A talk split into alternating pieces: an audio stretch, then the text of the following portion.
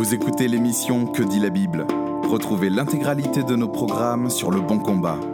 www.leboncombat.fr Bonjour à tous et bienvenue dans Que dit la Bible, l'émission hebdomadaire du blog Le Bon Combat. Cette semaine, nous offrons à Guillaume Bignon l'opportunité de terminer sa merveilleuse série sur les sophismes.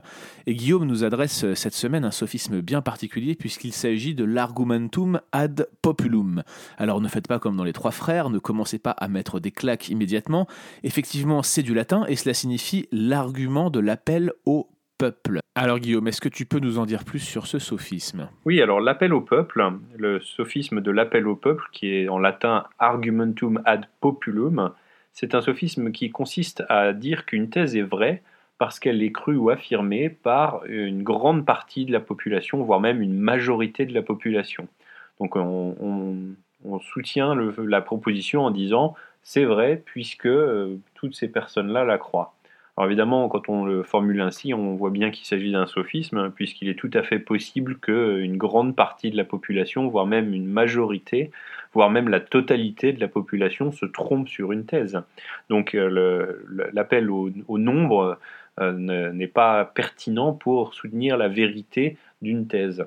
Euh, la vérité ne s'obtient pas en comptant le nombre de personnes qui croient à une proposition, ça s'établit en en offrant un argument basé sur des prémices solides et fiables.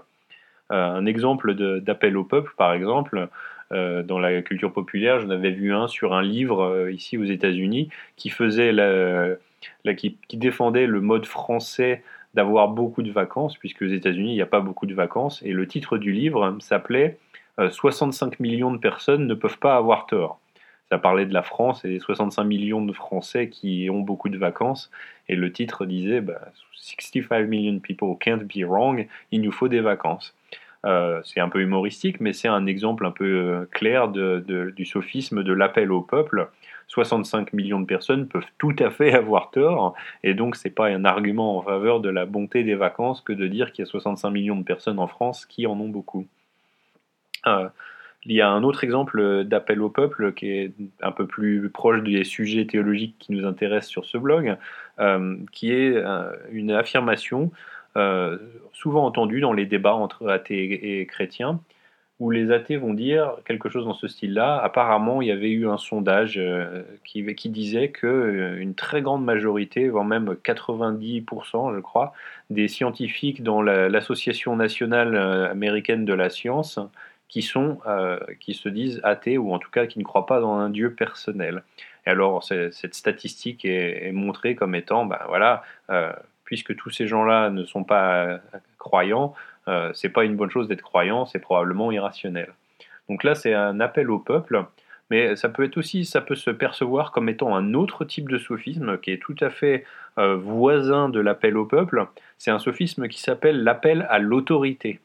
Euh, en, latin, c'est le argumentum ad verecundiam, l'appel aux autorités, parce que là, il ne s'agit pas juste de nous dire qu'il y a 90% de personnes qui croient que Dieu n'existe pas, c'est un, sous-ensemble très particulier de la population, c'est l'Académie des sciences euh, des États-Unis, et euh, il y a une présupposition derrière l'affirmation qui est de dire ces gens-là en particulier font autorité sur la question, et donc il faut prendre leur opinion euh, au-dessus d'opinion de, la masse.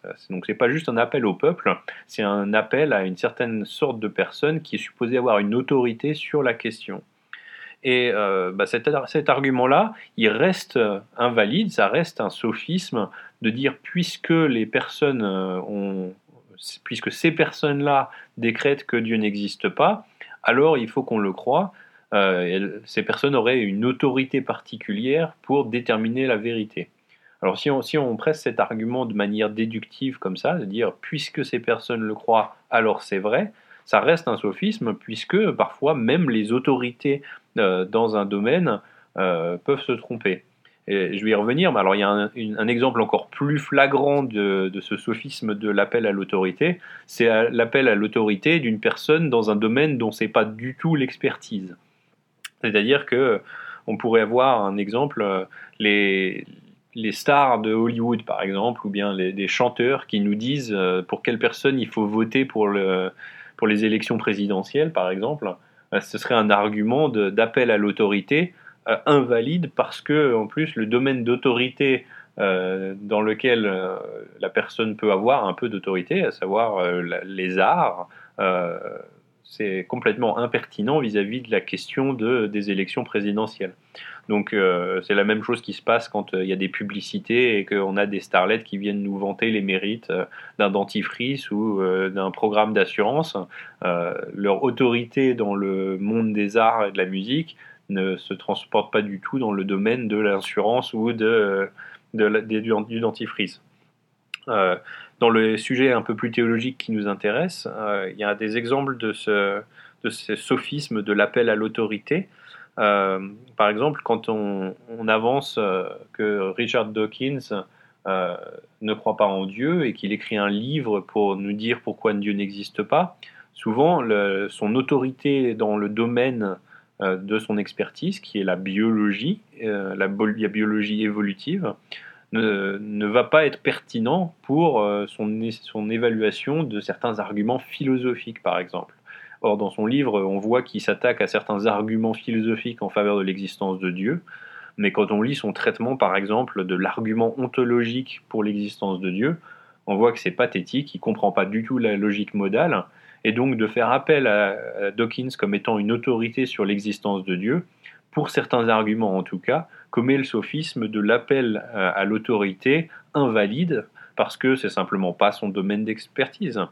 Euh, et puis même quand on appelle à une autorité euh, sur laquelle bah, la personne a réellement une expertise, il se peut encore que la personne se trompe. Un exemple assez flagrant, c'est Stephen, Stephen, Hawking, qui est une autorité en termes d'astrophysique et de cosmologie, mais le, récemment, quand il a écrit son livre The Grand Design, euh, les, journaux qui annonçaient la sortie de ce livre nous disaient tous, euh, scientifiques, euh, experts, nous dit que on peut expliquer le monde, on peut expliquer l'univers sans Dieu. Et donc c'était un grand coup de pub contre Dieu. Voilà, Stephen Hawking, autorité dans le, dans le domaine de la cosmologie, nous dit qu'on n'a pas besoin de Dieu pour expliquer l'univers. Et en fin de compte, dans son livre, une fois qu'il est sorti, euh, on, remarquait qu'il y avait des affirmations de Stephen Hawking qui étaient complètement absurdes. Il se contredisait lui-même, il disait parce qu'il existe une loi de la gravité, alors l'univers peut et va se créer de lui-même. Bon, bah, cette phrase, elle est absurde, et elle reste absurde même quand c'est quelqu'un de si intelligent que Stephen Hawking qui la prononce. La gravité, c'est une loi de la nature, c'est quelque chose qui décrit la façon dont les objets interagissent entre eux quand ils existent. C'est pas une loi qui peut causer quoi que ce soit. C'est pas une loi qui euh, amène l'univers à se créer lui-même. Et alors pour que l'univers se crée lui-même, ça suppose que l'existence de l'univers précède l'existence de l'univers. Puisqu'il doit se créer lui-même, il doit au moins dans un sens logique, si ce n'est dans un sens temporel, se précéder lui-même, ce qui est logiquement incohérent. Donc une phrase comme ça, elle est absurde, et pourtant elle est prononcée par Stephen Hawking, qui fait autorité sur la question de la cosmologie et de l'origine de l'univers. Donc on voit bien que l'appel à l'autorité, même quand on fait appel aux bonnes autorités dans le bon domaine, peut rester complètement un sophisme, puisque la personne pourrait tout à fait se tromper. Donc le sophisme de l'appel aux autorités reste invalide si on le presse comme un argument déductif. Alors par contre, il y a une façon tout à fait valide de faire un appel à l'autorité, qui n'est pas un sophisme, c'est simplement de dire, euh, voilà, les autorités sur la question se prononcent et affirment telle thèse. Donc c'est un appel non pas à prendre la thèse au pied de la lettre et à dire, bah, puisque les autorités l'affirment, je dois l'affirmer nécessairement, c'est juste un appel à dire, puisque les personnes qui savent vraiment de quoi elles parlent affirment cette chose-là, il faut qu'on la considère sérieusement et qu'on la prenne au sérieux. Mais l'étape suivante, si on devait effectivement investiguer la vérité de cette euh, proposition, c'est non pas de se fier à l'autorité des personnes qui la prononcent, mais d'aller demander la question euh, quelles sont les raisons de penser que cette affirmation est vraie?